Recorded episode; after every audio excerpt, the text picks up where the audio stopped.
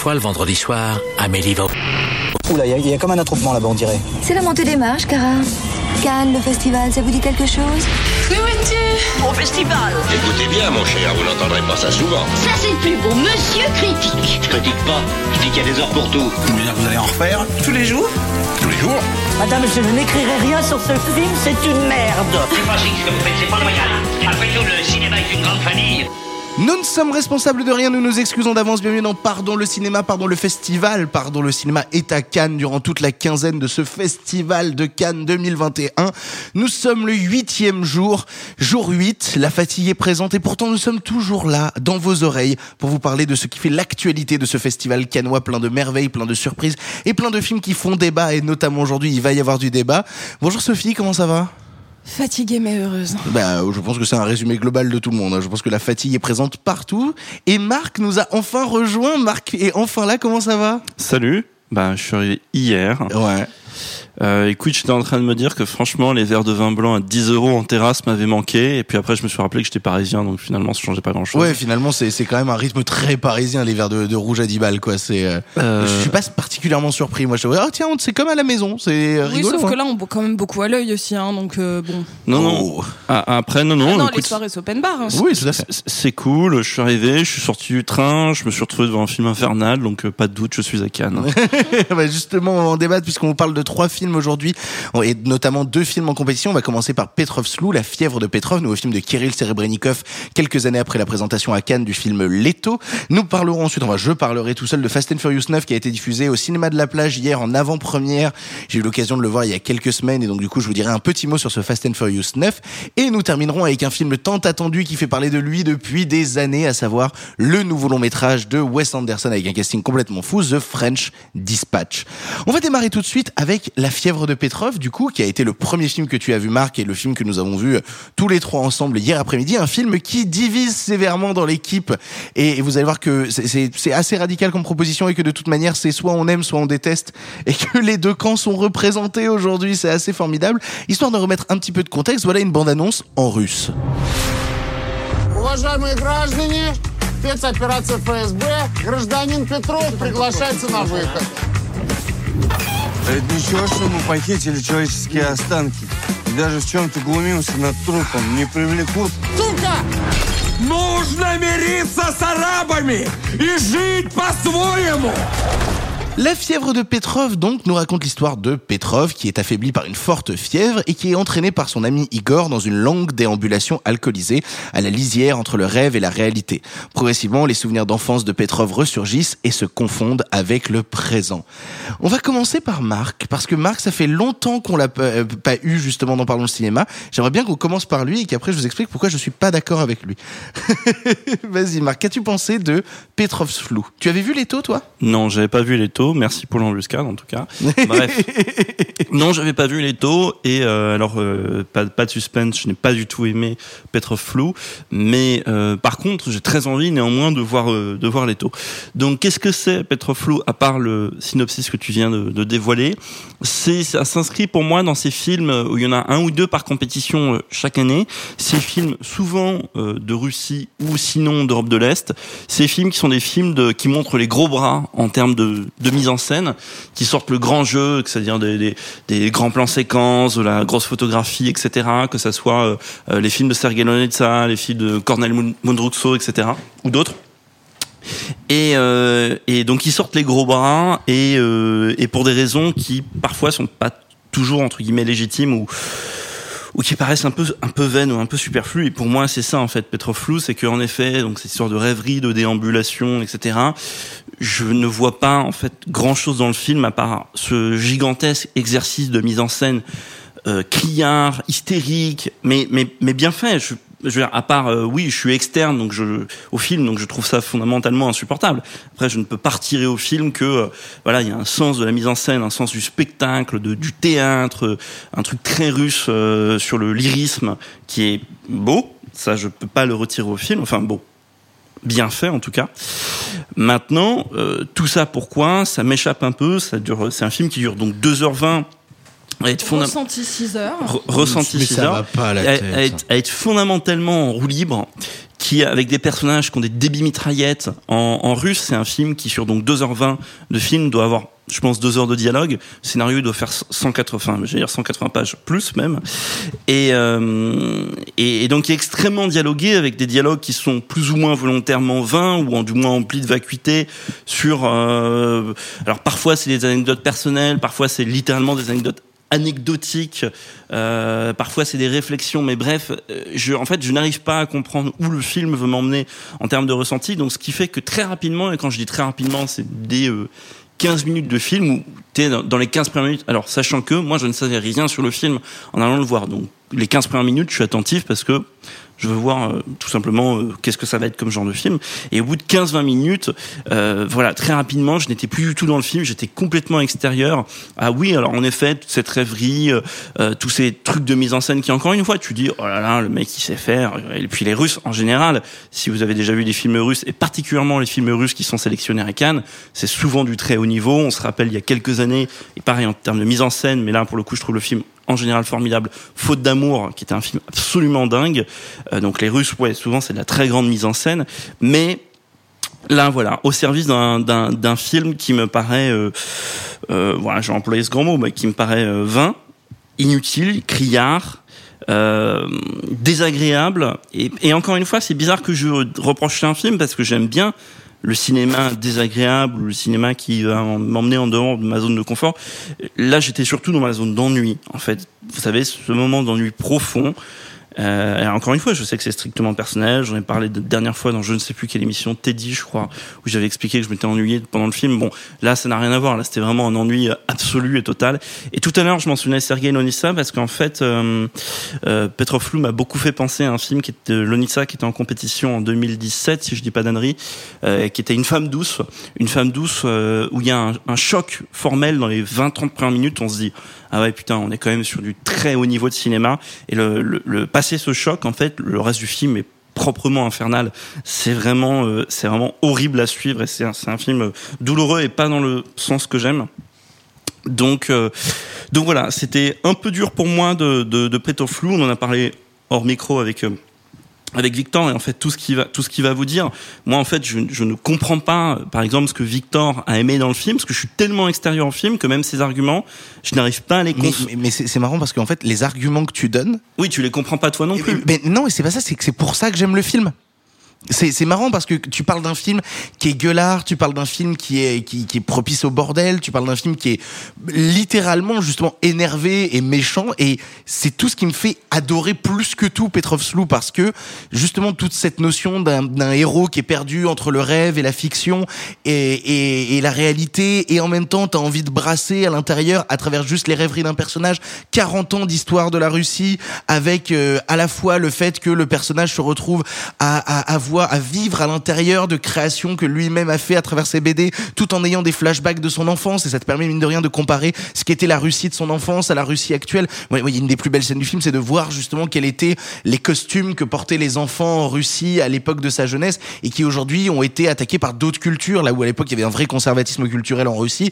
où aujourd'hui on peut porter un masque de Sonic en Russie sans être euh, considéré comme un, comme un dangereux, comme une dangereuse atteinte à l'État. Et toutes ces choses-là qui commencent à se mêler les unes aux autres, moi, me fascinent j'ai vu Yannick Vellit Paris Match euh, parler du film en disant euh, c'est le mélange entre le miroir de Tarkovsky et euh, This is America le clip de, de Childish Gambino. Et je suis tellement d'accord pour This is America parce que This is America c'est littéralement ce mec là qui déambule tout seul dans une véritable folie pour essayer de te brasser ce qu'est l'Amérique d'aujourd'hui. Et pour moi c'est le This is Russia sur 2h20 où le but c'est de passer de personnage en personnage de strate sociale en strate sociale d'avoir justement ce bus au départ où se côtoie déjà tellement de générations et tellement de, de, de Qui ne peut plus se comprendre et qui ne peut plus dialoguer. Et ces mecs au milieu qui commencent à être bouffés par tout le système qui on peut se poser la question justement de est-ce que la fièvre de Petrov c'est ça qui lui provoque des hallucinations? Est-ce que c'est justement sa maladie? Non c'est la Russie qui est malade à ce moment-là. C'est la Russie qui a plus de repères et qui est incarnée dans le fait que Petrov se balade au milieu de tout ça et ne saisit pas tout lui-même. Essaye de se rattacher à des éléments de son enfance pour essayer de se construire une trajectoire et je suis sorti du film pour être honnête avec toi en ayant ce sentiment de ne pas avoir tout compris, mais un besoin fou, une volonté folle d'y retourner, de m'y replonger, pour essayer d'aller choper les petits détails que j'ai pas eu. Parce que tu parlais de mise en scène, je, je, je suis quelqu'un qui a, qui a tendance très très souvent à privilégier le choc esthétique à la narration, euh, ce qui est un point de vue. Hein, voilà, c'est comme ça que je conçois le cinéma. Et donc du coup, ce choc esthétique, je me le prends, mais c'est un parpaing dans ma gueule. La photo est incroyable, le cadre est superbe. Il y a des idées qui vont switcher à la fois de petites idées d'animation, d'aller récupérer des décors miniatures, puis de- le travail sur le plan séquence à plusieurs reprises. C'est tout bonnement passionnant visuellement ce que le film arrive à dégager. Et justement je le trouve vraiment intéressant comparé à Leto qui est un film que j'aime beaucoup Leto mais qui est tellement plus sage qui est tellement plus grand public. Là j'ai l'impression de voir le Kirill qui dit ok vous avez vu la manière dont j'arrivais à parler de la Russie de manière plutôt sage et docile. J'arrive maintenant avec Petrov Slou parce que j'en ai plein le cul et le cinéma de gens qui en ont plein le cul et qui viennent tout exploser à l'image avec une narration éclatée avec justement un bordel mais dans cette bordel tellement d'idées, tellement d'idées justement de profondeur d'analyse. Je rêve de me replonger dans Petrov Slou actuellement. Je rêve de retourner dans le film parce que tu parlais justement qu'au bout d'un quart d'heure, toi tu commences à dire ok je décroche. Moi il m'a fallu bien une heure et demie pour me dire oh merde putain ça fait déjà une heure et demie. Je me suis même pas rendu compte du temps qui passait. Après, tu sais, il y a des films où sans que je décroche, dans lesquels objectivement je ne comprends pas grand chose, mais où je sens qu'il se passe quelque chose de beau qui me dépasse un peu et, et, et qui me fait avoir des gargouillis dans le ventre ou dans le cerveau. Et tu vois, tout à l'heure, tu mentionnais bah, Veli qui mentionnait euh, le miroir de Tarkovsky. Par exemple, le miroir, c'est un film où très objectivement, euh, bon, après je ne l'ai vu qu'une fois, mais c'est un film que j'aime beaucoup, mais je je comprends pas la moitié du miroir. Je pense, même je pourrais dire, j'en comprends pas les trois quarts. Mais dans le miroir, euh, comment dire, cette euh, non-compréhension d'une partie du film, pour moi, va de pair un moment avec un truc transcendantal dans le film que tu n'as pas dans, dans, dans, dans Petrov Flou parce que ce que tu viens de dire sur le rapport à la Russie, pas de problème. Et en vrai, oui, ça c'est une partie que je visualise bien dans le film, ce pays malade, etc. Mais c'est à peu près le discours de tous les films russes contemporains, qu'il y a un truc malade dans la Russie néo-soviétique. Euh, Tout à l'heure, je mentionnais Faute d'amour. Faute d'amour, c'est un film sur la Russie malade. Donc moi, je veux bien, mais ce que je veux dire, c'est que c'est la base du cinéma russe contemporain de dire c'est un pays malade, la Russie, et c'est un pays coincé entre deux siècles. Et puis coincé entre plusieurs cultures, les influences culturelles extérieures, coincé Oui, justement, oui, mais- même, même dans ses inspirations. euh, et, et puis le film va même chercher très loin à, à pousser l'onirisme et à pousser justement les choses les choses parfois euh, quasi super super héroïques le, le terme est pas le bon mais la scène de la de la bibliothèque où soudainement cette nana commence à avoir les yeux noirs et commence à tabasser un mec à l'intérieur de la bibliothèque je trouve ça déjà virtuose en termes de mise en scène mais surtout je trouve ça passionnant parce que ça m'emmène dans des univers que je ne pensais pas explorer. C'est ça Petrov c'est ça qui me plaît c'est que je vais de scène en scène d'univers en univers que je ne pensais pas explorer. J'ai l'impression de brasser à la fois 40 ans d'histoire de Russie mais aussi 40 ans d'histoire du cinéma en général et de plusieurs genres et de plusieurs registres jusqu'à tomber euh, dans sa dernière partie dans un mélo assumé euh, beaucoup plus euh, naturaliste où on va avoir ce noir et blanc où on va avoir ces personnages là qui commencent à te, à te parler très clairement ce que c'est concrètement sans passer par des, des efforts de rêverie ou des efforts de fantastique. Et, et, et ouais en fait cette incompréhension participe très souvent pour moi à la fascination que j'ai pour l'œuvre et, et ça me ça me déborde ça me dévaste ça me casse la gueule et Petrov Slou euh, m'a démonté je crois que toi Sophie par contre t'es un peu de l'avis de Marc tu t'as pas beaucoup apprécié Je Petrov suis Slou complètement de l'avis de Marc. Euh, coucou Marc. Bonjour Sophie. Euh, en fait, le film, je l'attendais beaucoup parce que Leto avait été une claque. Il faut savoir que je connais pas vraiment son cinéma là. Je connais pas spécialement le cinéma russe euh, euh, ancien ou contemporain ou peu importe. C'est pas un cinéma que je connais euh, beaucoup. Euh, mais Leto avait tellement été une euh, surprise incroyable, un film qui m'est resté et qui me reste encore, dont la BO tourne régulièrement chez moi et où la mise en scène et le enfin la mise en scène servait le propos. Là, je dis pas que c'est pas le cas, mais c'est que c'était too much pour moi. C'est un film qui ne me, qui était tellement over the top à tous les niveaux qui ne me qui ah, c'est sûr c'est pas un film qui te prend par la main hein, mais euh, mais là limite je m'en sentais rejetée. Et euh, ne serait-ce que pour un truc très bête comme le disait Marc c'est un film extrêmement dialogué euh, Perso, je parle pas russe. Euh, c'est pas comme certains films anglais ou même euh, espagnols ou italiens où il y a des trucs où tu peux euh, euh, te raccrocher à des trucs que tu connais juste pour savourer pendant 5 secondes sans lire les sous-titres quelque chose de la mise en scène, du jeu d'acteur. Là, il parle tellement et tellement vite que j'avais l'impression de faire de la lecture accélérée avec trop d'images derrière. C'est bête, mais donc le film ne me laissait pas profiter de sa mise en scène parce que euh, même sur des effets magnifiques, j'étais obligée de faire de la lecture accélérée. oui mais ça c'est pas tant la faute du film parce que quand le film sort en Russie aucun russe n'a ce problème là Mais aucun russe ne le voit. Bah non. Ça, c'est pas un film, c'est pas un film que les Russes vont voir. C'est un Euh, film pour le Festival de Cannes. Bah oui. Non, mais enfin, même, peu, peu importe. Imaginons les. les, les euh, comment on dit En anglophone, on dit ru- russophone bah, Les russophones euh, bah, ont certainement bah, euh, pris peut-être un plus grand pied que moi en regardant le film si. Euh, euh, s'ils ont pu rentrer dans cet univers parce que déjà ils n'avaient pas à lire pendant 2h20 de manière parce qu'ils parlent tous très vite en plus hein, on va pas et ça c'est- tout bête hein parce qu'on va dire oui mais ça ça rentre pas dans l'analyse du film oui mais moi si le film me laisse pas le regarder comment tu veux que je le regarde? Non, c'est pas c'est pas bête ce que dit Sophie parce que euh, moi en fait, alors je vais je vais parler d'un exemple qui a rien à voir mais qui m'a fait penser à la remarque que tu viens de faire sur le sous-titrage, les dialogues, etc. Par exemple, il y a un superbe documentaire de Werner Herzog qui s'appelle La grotte des rêves perdus, qui est un documentaire en, en 3D sur les grottes Chauvet en, en France, en Ardèche. Et par exemple, Werner Herzog, comme il voulait absolument que le spectateur soit concentré sur le hum, comment dire, bah, sur la 3D, la stéréoscopie, la mise en scène, euh, ce que disent en même temps ce que disent les personnages, mais sans euh, faire le jonglage avec les sous-titres, parce qu'en plus, au bout d'un moment, tu, en fait, tu vois beaucoup de films, c'est un automatisme, tu lis les sous-titres, etc. Donc, c'est compliqué de, te forcer à ne pas les lire. Et donc, ce qui s'était passé, c'est que Bernard Herzog avait, forcé en fait le doublage du film pour la France notamment, il est doublé par Volker Schondorf en France, et, euh, et donc le film n'était sorti que en VF en France, par exemple. Je dis pas que forcément Petre Flou, ça serait un film à doubler, mais je veux juste te dire que dans euh, l'idée de, dispositif de mise en scène, c'est aussi un truc que tu peux réfléchir parce que, ok, j'entends ce que tu dis sur les Russes qui n'ont pas les russophones, qui n'ont pas à lire les sous-titres, etc. Moi, je reste intimement persuadé que ce n'est pas un film, c'est c'est un film. Voilà, encore une fois, on va revenir à cette expression un peu bâtarde. Je suis désolé, c'est très cliché. Film de festival, tu vois, c'est vraiment un film de festival. Oh non. ah si c'est un film de festival non. Victor Mais si Victor, c'est un pur film de festival qui est ça fait. fait combien d'entrées ça en France à ton avis?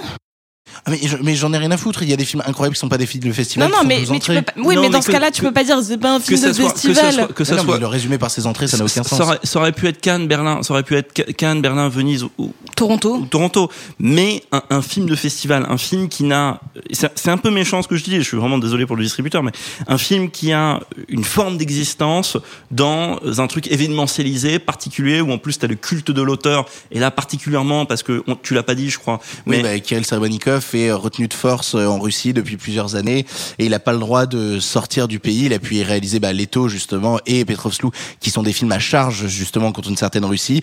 Et euh, c'est bizarre, il a eu des affaires dont il n'est pas vraiment coupable et qui l'obligent à rester sur place. Et donc il y avait tout un mouvement de soutien hier où les comédiens du film qui étaient présents apportaient des badges à son effigie et où il est apparu en FaceTime à la fin de la séance. voilà, et, et il y avait une place vide euh, avec son nom euh, pendant la Bah, projection. bah, de la même manière qu'il y avait la même chose pour Jafar Panahi à une époque. euh, Voilà, mais b- donc ça c'est un truc où tous les festivaliers le savent quand ils vont voir le film.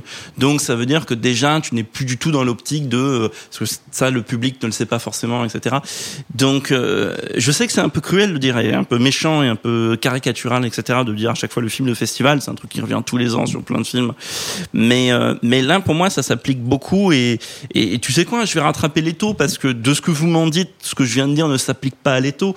Donc c'est intéressant de voir l'évolution d'un film qui a été un triomphe euh, parce que euh, moi j'étais pas à Cannes l'année où l'étau est passé, mais par contre tout le monde dans mon entourage on a parlé. Et puis surtout, tout le monde à l'époque était extrêmement surpris que le film reparte sans prix, parce que euh, pour beaucoup de gens, Leto était la palme, la palme quasi évidente, et c'est le film qui n'a pas eu de prix au moment de sa sortie. Et- Euh. Et, tout le monde disait, on avait un débat hier soir avec Marc où je disais, je pense que Petrov Slou va repartir avec au moins le prix de la mise en scène parce que c'est une claque. Et Marc me disait, oui, mais il y a la caution auteur qui n'est pas là, mais sur Leto, il y avait la même chose c'est et c'est pas arrivé, tu vois. Ouais, mais, mais, mais à l'époque, il était pas connu comme il est connu maintenant. Il y a Leto qui est passé par là. Et en fait, ce qui m'ennuie, mais après, j'aime pas me prononcer sur le palmar- palmarès parce que c'est bidon, mais, mais ce que je veux dire, c'est que même si c'est un, le film a un prix, c'est toujours parasité par l'idée que tu ne sais pas si c'est le film qui a le prix en tant que tel ou le truc symbolique parce que c'est le bah, parce que c'est le cinéaste qui en plus dans le contexte actuel avec les tensions politiques actuelles avec la Russie, Poutine, etc. Bon, c'est très symbolique.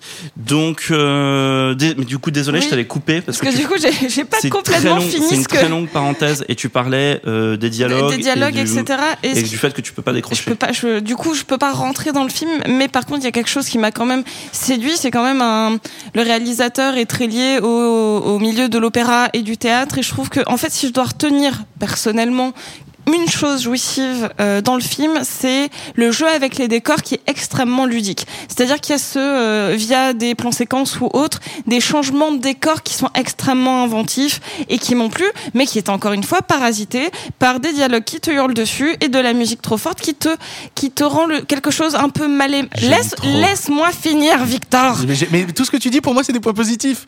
Bah là, je- là j'ai dit un truc très positif, mais le fait que t'arrives pas à lire les dialogues parce que ça va trop vite, c'est quand même pas très positif.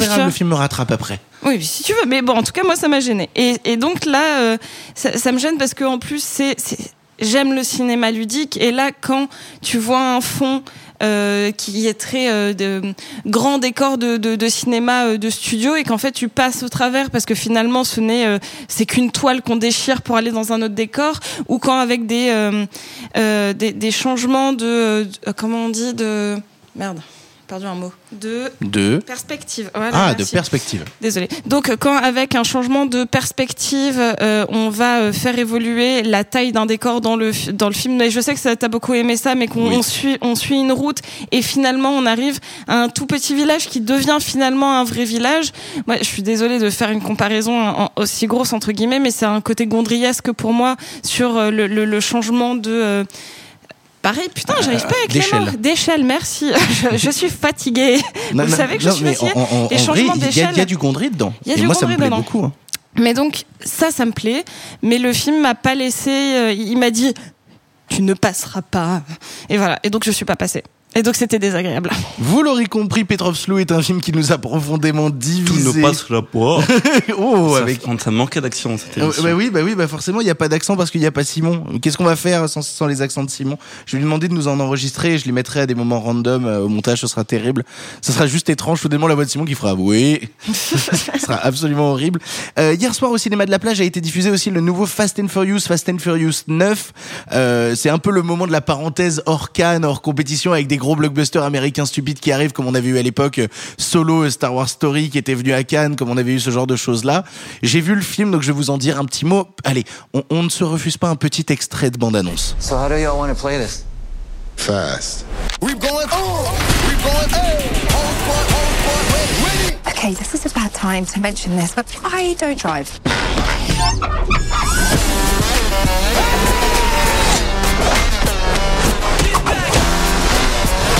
Brother against brother. This should be interesting.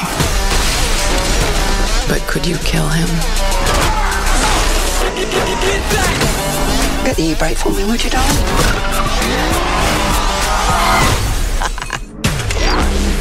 Fast and Furious 9, j'ai euh, le synopsis devant moi, mais j'ai même pas besoin de vous le lire.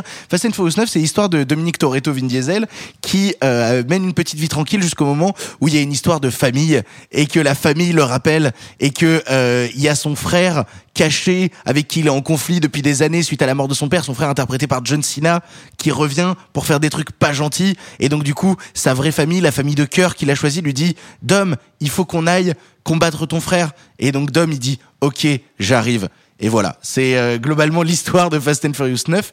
Euh, au cas où vous ne le sauriez pas, moi je suis un, un grand amoureux de la licence Fast and Furious, en tout cas des numéros impairs de Fast and Furious, à savoir le 1, le 3, le 5, le 7, qui sont euh, pour moi à chaque fois... Comme euh, Freddy? Oui, ben ouais, on, on, on est, on est pas loin de ce truc-là, mine de rien.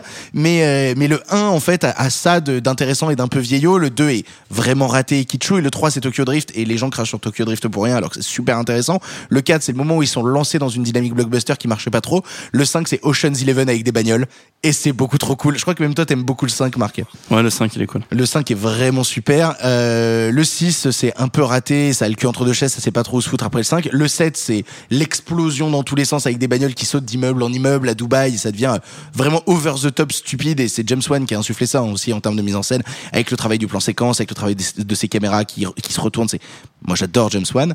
Et puis ensuite le 8 est arrivé. Et le 8, justement, encore le cul entre deux chaises. Et là arrive le 9 qui te dit, on n'en a plus grand chose à foutre. Tout ce qu'on veut, c'est que tu passes un super moment et que si tu es fan de la licence, tu sois heureux.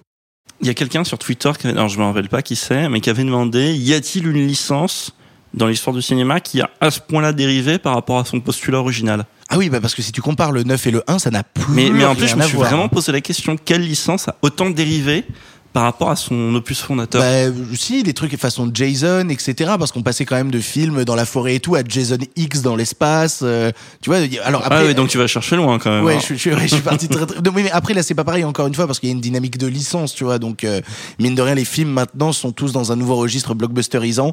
Après tu vois euh, si on parle de Vin Diesel, tu prends les Chroniques de Riddick, c'est littéralement trois films qui n'ont absolument rien à voir les uns avec les autres. Alien, ça a rien à voir non plus en soi. hein. Aliens aussi ça a bien changé, tu vois. Oui, oui, mais là tu vois bien que, ok, Alien n'a pas changé, mais t'avais une dimension. bon, on va pas recommencer la saga Alien, mais c'est juste que euh, là, comme t'avais ce ces deux ou trois premiers opus qui étaient très branchés tuning et que le tuning a disparu au moment du 4, je pense. Ouais. Et que maintenant ça se résume plus à des gadgets limite James Bond que du tuning. Ah bah c'est exactement ça. hein. C'est-à-dire que là, là, ils se retrouvent vraiment dans le film. C'est dans la bande annonce, je peux me le permettre de le dire. Ils se retrouvent à un moment dans le film face à un problème parce qu'ils ils doivent désactiver un satellite et ils savent pas comment se rendre sur le satellite pour le désactiver. Du coup, ils disent bah on va accrocher une bagnole à un avion. On va faire un vol 0G, on va monter très haut. On va accrocher un réacteur de fusée à la bagnole et la bagnole va partir dans l'espace pour aller attaquer le satellite. Et c'est génial. Mais ils sont où les dinosaures du coup? Ah oui, alors justement, il- non mais il y avait eu un débat à un moment pour faire justement un crossover avec Jurassic World. D'ailleurs, ceux qui l'ont vu au cinéma de la C'est plage pas un euh, débat, hier, je crois que ça a été vraiment en discussion dans ça a le été en studio. discussion euh, vraiment très Non, forte. c'est je- Ça c'est quand et même, il y a des comédie. cadres exécutifs qui sont payés très cher pour avoir des débats comme ça, quand même. hein. Euh, mais- Qui sont des débats d'alcooliques. hein. Mais franchement, moi- Donnez-moi moi, ça de m'excite, l'argent hein. et ce soir je vous le fais un peu à la- après une soirée on venait on fait ça. Moi Mais- ça me va, on mais- gagne plein d'argent. Mais, mais surtout que en- au début du, alors euh, au début de la projection à la plage, tu vois comme quoi c'est déjà raccord. Il y avait les images de Jurassic Il World y avait 3. des images, donc c'est déjà raccord, c'est déjà dans le même univers. Mais moi, ça me va. Moi, moi ça m'excite beaucoup. Donc, et si euh, on fait la comédie musicale, moi en fait je veux, il y a eu le plan proje- euh, comédie musicale. Le truc dinosaure, moi je veux tout en même temps parce que j'en ai vu aucun de Fast and Furious donc ça m'intéresse pas. Mais par contre, des grosses voitures, des dinosaures et des chansons, la franchement, comédie Attends, euh, musicale Jura- Jurassic and Furious. Fast and Furious, c'est une comédie musicale depuis le premier volet. C'est des ballets de, ballets de bagnole, etc. Donc tu peux déjà l'analyser comme ça. Après, juste que c'est Baboulinet qui chante pas. On aimerait tous voir Baboulinet chanter comme euh, Russell Crowe dans Les Misérables, faire Baboulinet. Non mais en vrai, j'ai pris énormément de plaisir devant Fast and Furious 9, qui est une œuvre purement fan service où ils se permettent de te ramener des comédiens des différents films, parfois pour des caméos très rapides comme euh, comme Cardi B qui repasse une tête, mais notamment par exemple l'équipe de Tokyo Drift qui revient se foutre dans le film et qui est magnifiquement bien euh, magnifiquement bien inséré dans le récit et qui reviennent pour quelque chose qui a vraiment un sens en termes de fusil de Chekhov qui arrive avant. C'est absolument fun, con, décomplexé, un peu difficile à mettre en place pendant sa première partie, mais à partir du moment où ça lâche les chiens, ça devient complètement stupide, barré, et en fait c'est ce qu'on va chercher mine de rien maintenant dans Fast and Furious, c'est de l'action décomplexée qui va toujours chercher plus loin à te surprendre, et qui en plus arrive à avoir des jolis moments de cinéma. C'est-à-dire que je parlais de la scène dans l'espace, c'est vrai que de le dire ça me fait gaulerie, mais au lieu de te faire un plan tout CGI un peu dégueu dans l'espace, au moment où les personnages arrivent dans l'espace, ils y vont vraiment. non, non, mais au moment où ils arrivent dans l'espace, le plan devient beaucoup plus resserré et beaucoup plus intime parce que l'espace n'est vu qu'à travers le reflet sur les vitres de la bagnole et les réactions des personnages à l'intérieur. Et ça te donne un petit instant d'un plan un peu long suspendu dans le temps. tellement, même- vent- tellement envie de voir Vin Diesel réagir à la beauté de l'espace. Ah, ben, bah, c'est pas Vin Diesel qui va dans l'espace, mais bref. Oh. Mais, mais, pour, mais pour le coup, euh, Simon, par exemple, il adorait ça. Et puis moi, je suis très heureux parce que venant aussi d'une culture de fan de catch, voir John Cena qui joue le frère caché de Vin Diesel, après avoir eu à l'intérieur euh, du film déjà euh, The Rock à une certaine époque, euh, voir justement John Cena s'insérer dans la licence et aller se taper avec Vin Diesel dans des scènes d'action vraiment fandardes. C'est très con, il y a un MacGuffin stupide à base de grosses boîtes magiques euh, qu'il faut récupérer pour contrôler tous les missiles de la Terre et tous les satellites de la Terre.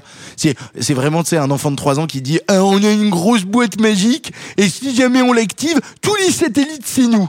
C'est stupide et c'est génial. Et, et je, est-ce je qu'il y, aura- est-ce qu'il y aura Fast 10 Alors, ils ont déjà dit que la licence s'arrêterait au 11e film et que du coup, euh, Fast and Furious 10 et 11 seront tournés en même temps pour faire un film en deux parties et que le 11 serait le dernier. Mais alors, du coup, si c'est que les chiffres impairs, mais que les deux films sont tournés en même temps, comment ça se passe Bah, j'ai très peur. Ça compte comment ouais. Euh, Ouais, tu comptes comme un film pair ou impair Bah ça, ça va être très compliqué. Peut-être que je vais détester le 10 et adorer le 11, tu vois. Euh, Après, je le sais, si le 11 c'est le dernier de la licence, moi, en termes d'émotion et de fan de la licence Fast and Furious, je vais passer un moment de fou. Mais ce sera que pour moi, ce sera mon petit plaisir personnel dans mon coin. Après avoir C'est débattu vrai, je pense que tu vas être le, le seul au monde à aller le voir et à l'aimer. oui, c'est ça. Je serai tout seul en plus, euh, ils te mettront bien un petit Paul Walker en image de synthèse et tout. donc. Eh bien, tu sais que ça, ils ne l'ont jamais fait et qu'ils ne le feront Mais jamais. ils le gardent que- pour le 11, t'inquiète pas. Mais, mais pour le coup, t'as, Paul, Walker n'est jamais mort dans la licence Fast and Furious. Ils le gardent pour le 11, Victor. Non, t'inquiète pas. S'ils le font, pour moi, ce sera l'étape en trop. C'est-à-dire que justement, ce qu'ils arrivent à faire avec Paul Walker actuellement, notamment dans le 9, c'est très fin. Et je suis en train de parler de finesse sur Fast and Furious, autant te dire déjà qu'il y a un problème. Mais Ah, di- dire qu'un personnage n'est pas mort, c'est super fin, quoi. non, non, non, mais il y a plus que ça. C'est juste que je peux pas le révéler là. Mais il y a plus que ça sur Paul Walker et c'est fait avec une véritable finesse qui m'a presque tiré l'alarme pour te dire à quel point c'était plutôt malin. Mais en parlant de films très attendus aussi, on va conclure cette émission en parlant d'un truc dont on parle depuis des putains d'années et qui a été enfin visible hier soir sur la croisette avec une montée des marches exceptionnelle, un casting tellement dément que ce serait impossible de citer tout le monde. On va parler du nouveau Wes Anderson French Dispatch et afin de se remettre un petit peu dans l'ambiance, petit extrait de bande-annonce. We take as the subject of tonight's lecture Mr. Moses Rosenthaler, certainly the loudest artistic voice of his rowdy generation. Simone Naked Cell Block J Hobby Room. I want to buy it. It's not for sale. Yes, it is. No, it isn't. Yes, it is. No, it isn't. Yes, it is. No, it isn't. Yes. In short, the picture was a sensation.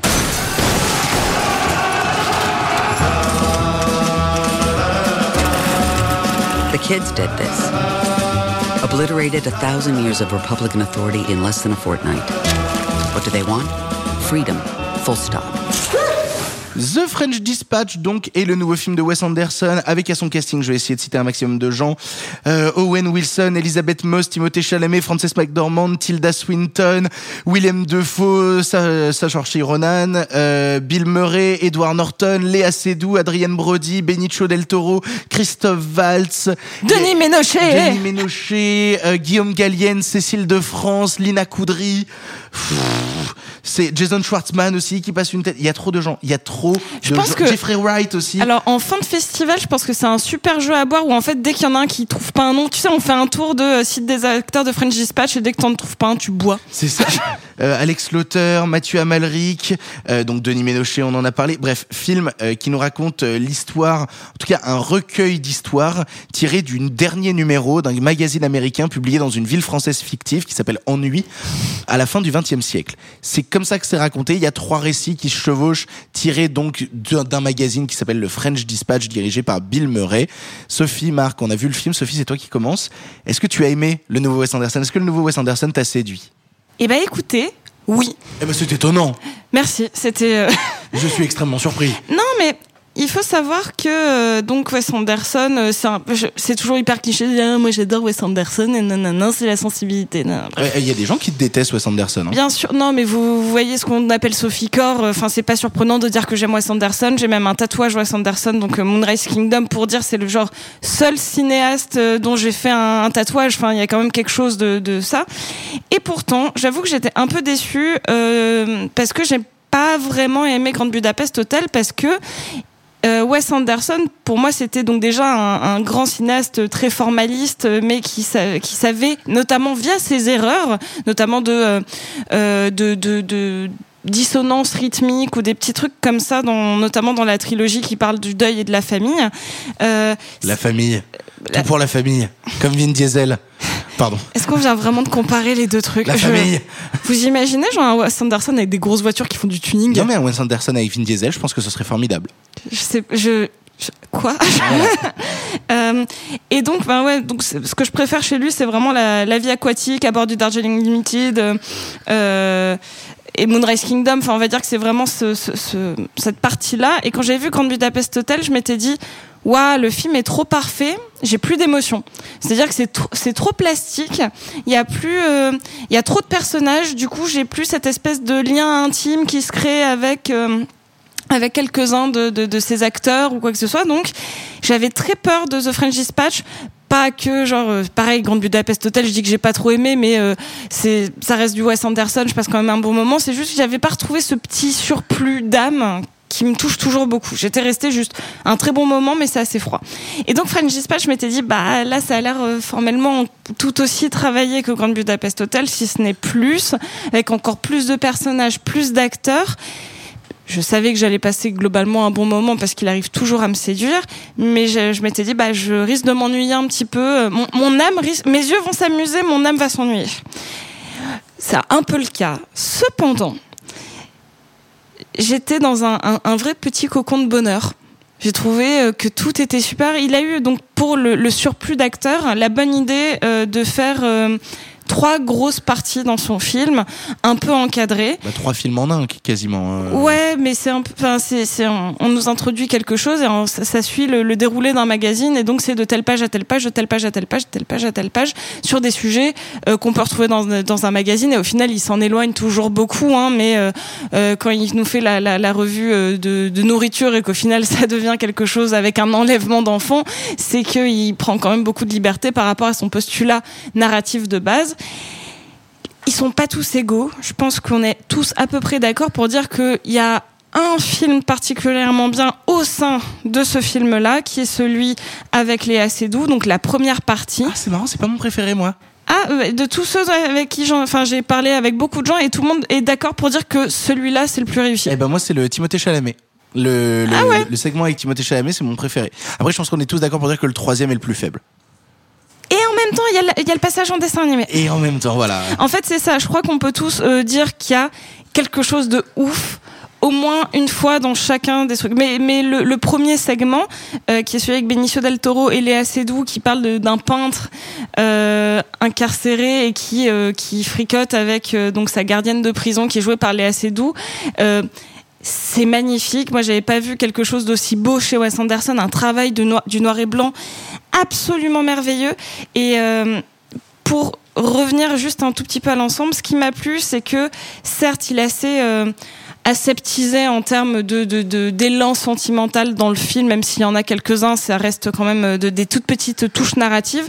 Pour moi, ce film, c'est sa déclaration d'amour à la France, dans un pays dans lequel il vit depuis un moment. Et il y a dans la troisième partie, du coup, un, personnage qui dit que malgré tout, il n'a pas un regret, mais qui pense souvent à ce qu'il est en train de rater chez lui, ou en tout cas, enfin, il y a quelque chose sur euh, le lien à la culture, sur euh, euh, sur la notion d'appartenance à un pays ou euh, ou à une culture, en fait, même pas à un pays, juste à une culture. Et je pense que c'est vraiment Wes Anderson qui dit France, je t'aime. Je vois tous tes défauts. C'est pas pour rien qu'il l'appelle la ville ennui aussi. hein. Enfin, il y a tout, tout La, plein- la ville s'appelle Ennui sur Blasé. voilà, ennui sur blasé, il se moque gentiment du, du des bobos parisiens catégorie dans laquelle il s'incarne aussi parfaitement. Enfin, il a un look de bobo parisien parfait, hein, Wes Anderson. Et, et pour moi, c'est ça. C'est une, une gentille taquinerie au- à la France pour lui dire, enfin, pour dire à la France au final à quel point il l'aime. Et je crois que c'est ça au final qui m'a touché que je retrouvais pas dans Grande Budapest Hotel. C'est juste Wes Anderson qui dit quelque chose de personnel. Je suis assez d'accord avec toi. J'ai passé un vrai bon moment devant euh, devant Geoffrey's Dispatch, notamment pour toutes les performances de comédiens et pour tous les essais artistiques qu'il fait dans le film. Tu parlais du travail du noir et blanc. Il travaille sur le ratio d'image. Il y a des travaux, il y a des travaux en permanence justement sur comment patiner l'image et comment lui donner euh, des nouveaux reflets, comment gérer la narration aussi pour avoir à la fois un narrateur dans la narration de l'histoire, mais aussi un narrateur extérieur qui va être Bill Murray qui contrôle les histoires euh, qui sont racontées dans le film et qui nous permet parfois de rajouter des scènes au récit.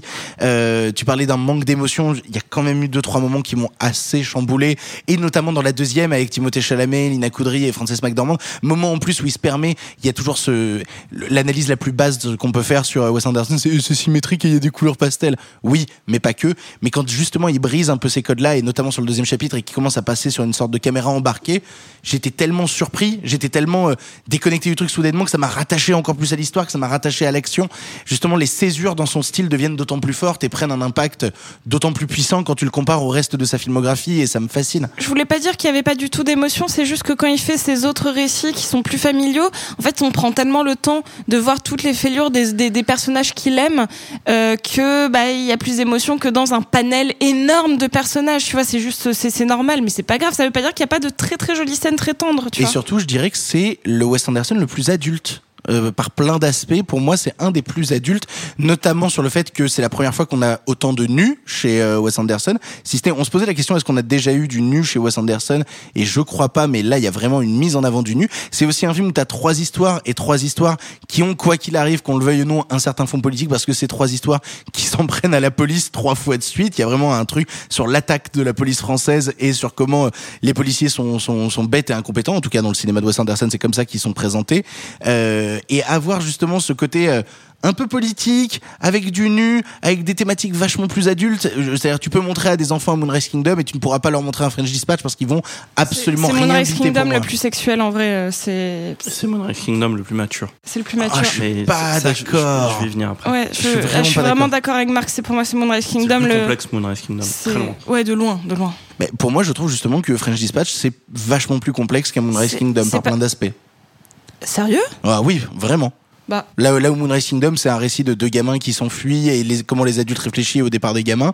Oh là là, ils sont pas d'accord avec moi du tout. C'est vraiment le, le plus complexe de tous, hein, Moonrise Kingdom. Ah putain, je trouve pas. Bah. Mais j'aime beaucoup, hein, j'aime beaucoup Moonrise Kingdom, hein, mais, mais je trouve French Dispatch. C'est pas beaucoup- parce qu'il est plus brouillon, enfin qu'il est plus surchargé que qu'il a, en fait, il aborde du coup euh, plein de petites touches. Mais je suis sûr que Marc euh, va du coup euh, peut-être en parler vu qu'il va comparer avec Moonrise Kingdom. Hein mais, mais, mais du coup, je termine pour dire que, parce que merci, laissez-moi terminer quand même. Euh, non, French Dispatch, vrai petit moment de bonheur, vraie petite douceur. Et justement, ça- même moi qui ai adoré Petrov Soulou, tu sors de Petrov Soulou qui t'a hurlé au visage pendant 2h20 et tu te retrouves chez Wes Anderson, t'enfiles tes petits chaussons, tu regardes ce monde naître devant tes yeux, tu fais, ah, on est bien. Ah, on est, je suis vraiment bien et c'est, c'est ça aussi la beauté du cinéma, c'est d'être bien. Euh, pff, ce qui veut rien dire. Euh, mais du coup, je crois que Marc, toi, t'as quelques réticences comparé à nous sur euh, Moonrise, euh, sur Moonrise Kingdom, sur euh, French Dispatch. Ouais, alors tu parlais, on est bien, c'est le premier point où je vais être d'accord avec toi, c'est que, bon, comme avec à chaque fois euh, Wes Anderson, tu sais à peu près ce que tu vas avoir plus ou moins. Tu es en effet dans cette zone de confort cinéphile où tu te dis, bon, peut-être tu n'en sortiras pas, ce qui est dommage, mais de l'autre côté, il y a en effet ce plaisir, euh, le plaisir dont Sophie parlait tout à l'heure, ce plaisir euh, simple, désuet, limite, naïf, et je dis ça dans, un sens où, tu vois, Wes Anderson est seulement le, le, un des rares cinéastes naïfs et dans le sens peinture du terme, qui fait la peinture naïve. Vous savez, ces tableaux, ces tableaux de petits commerçants avec des petits bonshommes ou des petites placettes parisiennes. Donc la femme, voilà, si vous savez pas, vous voyez pas ce que c'est la peinture naïve, jetez un œil.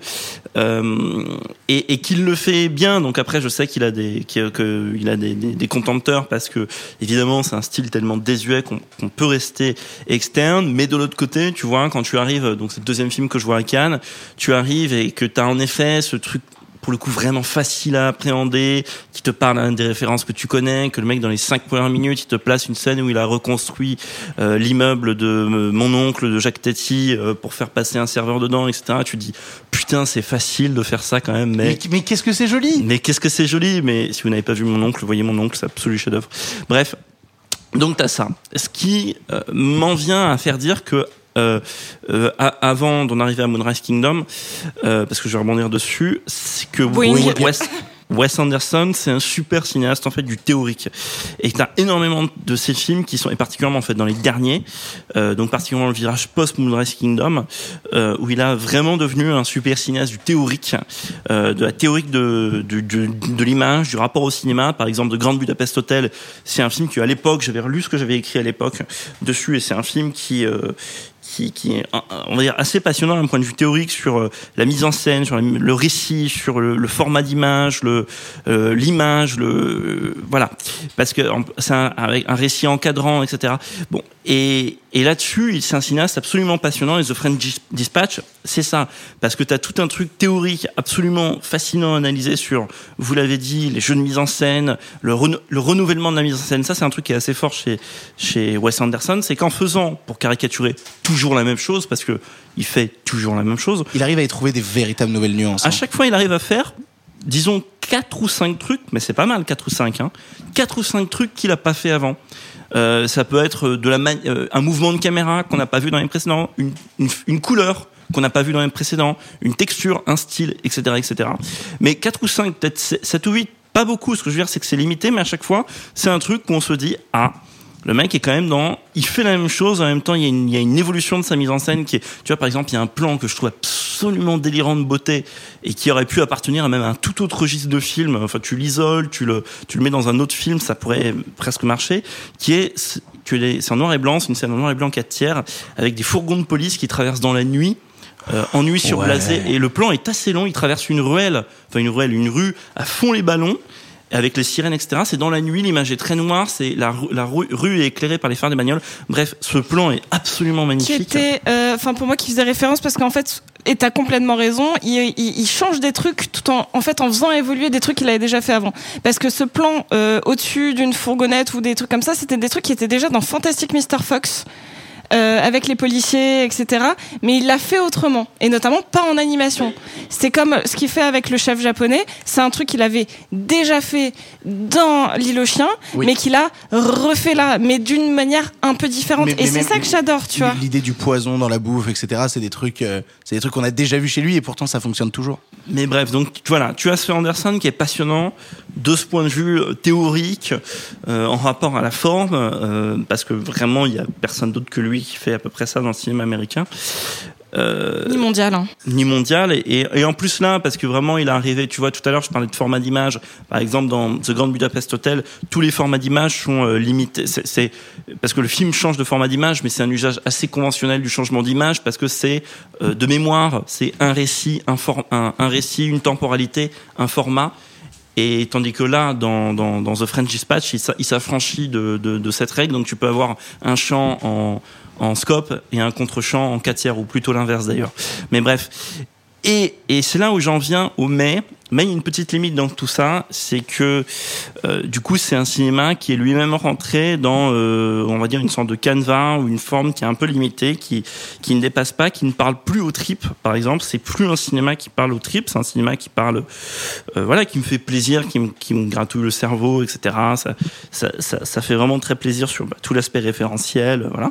Mais qui ne me parle plus aux tripes. Et c'est là où j'en viens du coup à Moonrise Kingdom. C'est Moonrise Kingdom, pour moi, c'est un des seuls films en tout cas pour moi, où il, où c'est où il c'est mieux un cinéaste qui parle au trip. Pourquoi? Parce que derrière cette histoire de, de gamins, de, de, de fuite en avant des gamins, etc., il a fait un film que je trouve d'une infinie beauté sur la mélancolie, la dépression, le bonheur, la tristesse, grandir, ne pas grandir, être vieux, ne pas être vieux, etc. Euh, et je pense particulièrement au rapport entre le personnage de Bruce Willis et celui de Frances McDormand. Euh, et surtout Bruce Willis, en fait, parce qu'en plus, tu as particulièrement cet acteur-là qui n'a plus rien fait, et qui ne faisait déjà plus rien à l'époque, qui ne veut plus rien faire et qui là soudainement a fait ça. Bon. Et Moonrise Kingdom, je trouve que c'est un film infiniment complexe là-dessus, qui est plein de nuances, qui est pas du tout, pour le coup, qui n'est pas dans ce rapport à la peinture naïve, qui est pas un film comme ça, qui est un film beaucoup plus euh, dramatique, qui est un film beaucoup plus euh, euh, mature.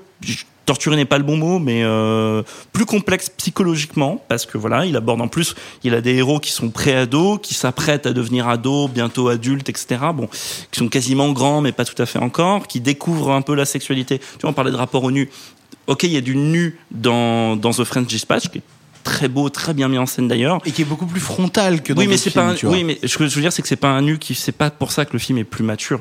C'est un nu. Ah non, je dis pas ça pour ça. hein. Ah bah si, parce que tu le disais, tu le disais comme ça. Tu disais, c'est, il est plus mature le film parce qu'il y a du nu. C'est ce que tu disais tout à l'heure. non, non, non, je parlais de l'analyse politique derrière, je parlais de toutes ces choses-là aussi. Mais tu vois, dans, dans le nu, dans The French Dispatch, il y a rien à en dire. C'est-à-dire, que c'est oui, c'est un nu, mais c'est un nu entre guillemets artistique. c'est ce c'est ce totalement un nu qui C'est- crée de l'art. C'est le nu comme tu, donc à plusieurs reprises, mais comme Léa Seydoux, tu la vois la première fois nue en tant que muse modèle au début du film. Il y, y a juste ce tout petit moment, en fait, où, où on, on s'approche du charnel. Et pour moi, c'est Wes Anderson qui dit Vous vous attendiez à ça, mais non.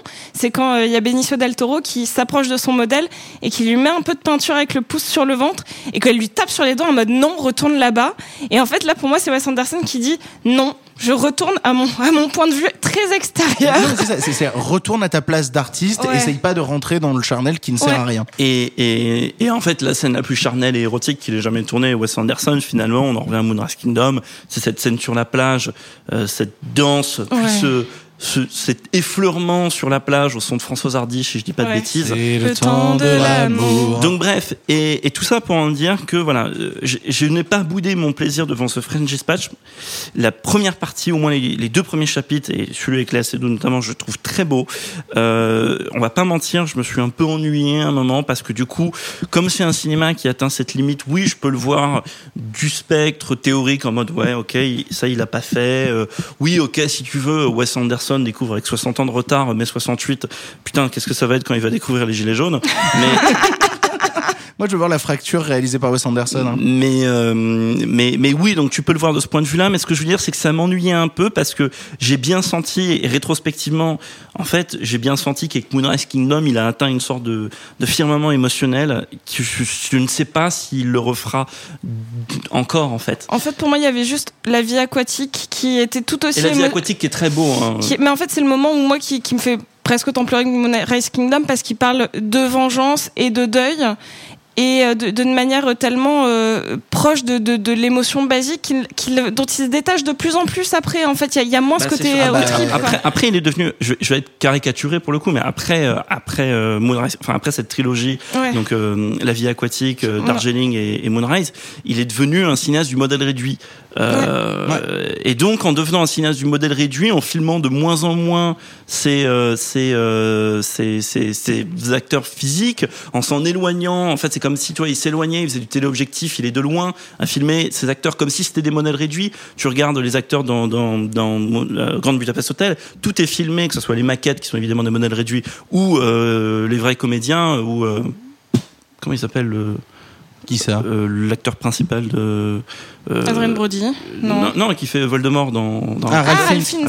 que ce soit Ralph Fiennes dans, dans, dans Grande Budapest Hotel, qui est filmé comme un modèle réduit, comme euh, vous voyez, ce maître d'hôtel en mode modèle réduit, etc. Bon, donc tu vois, il y a cette forme de distance, mais qui encore une fois pas déplaisante non plus. Qui, on est dans une le film commence, tu sais où t'as mis les pieds, je vous ai dit, voilà, il y a des références, etc. C'est pas désagréable, mais ce qui m'ennuie, c'est que du coup, on tourne en rond. Et je pense que ça sera pareil dans les, les prochains films qu'ils font, parce que je vois pas le, le mec qui va faire un. un- Tout, tout un- dépendra de ce qui se passera dans sa vie, en fait. C'est c'est Non, bête mais- à dire. C'est- mais c'est exactement ça. hein. Mais, mais rien, je pense en plus, justement, rien ne se passera dans sa Mais vie. tu parce sais qu'il- pas, bah, moi en fait. non mais je- parce je- qu'il habite l'île de la Cité, etc. euh, l'île- parce qu'il habite l'île Saint-Louis et tout. Donc tu, tu, tu, tu vois que Mais c'est pas pour ça. Enfin, imagine un deuil ou quoi que ce soit, ça peut le ramener à un cinéma plus proche de ce qu'il faisait avant. Vous l'aurez compris, on a tous beaucoup de choses à dire du French Dispatch et au moins de la sympathie pour le film. Et donc, du coup, le film sortira, je crois que c'est en novembre qui sort en France, quelque chose comme ça. Donc, on a le temps de voir. Ce sera pile pendant le cinquième confinement. Donc, euh, vous aurez l'occasion de le voir sur Disney+. Euh, oh là là là, quelle horreur. surtout qu'au début le, le film commence, t'as le logo Searchlight. Mais sans la Fox. Tout court, Searchlight Pictures sans Fox. Et là, tu fais aïe.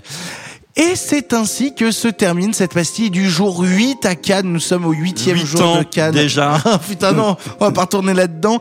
Demain, on aura l'occasion de vous faire une très belle émission aussi, puisque nous allons voir aujourd'hui le nouveau film de Asghar Farhadi et surtout Titane de Julia Ducournau, réalisatrice de Grave, son nouveau long métrage. On parlera aussi du nouveau film de Arnaud Desplechin, Tromperie, avec Léa Seydoux, parce que c'est vraiment le festival de Seydoux cette année qui ne peut pas être présente parce qu'elle a le Covid.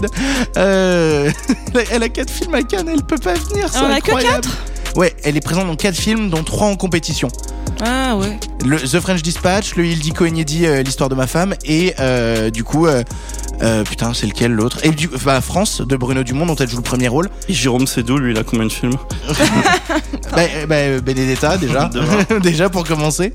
Merci beaucoup à vous d'avoir écouté cette émission. On se retrouve demain pour de nouvelles aventures. On aura un invité demain, puisque normalement demain nous, re- nous aurons euh, Monsieur Thomas Aidan de la 7 Obsession qui viendra euh, parler avec nous de tous ces jolis films et débattre avec nous.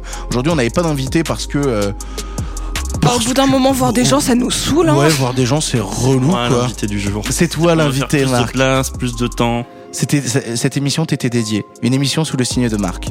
Cool, bah, ça tombe bien, demain j'ai mon train en plus, je peux rentrer. On se retrouve demain. Salut, salut les copains. Ciao. À demain pour de nouvelles aventures. Fin de la retransmission.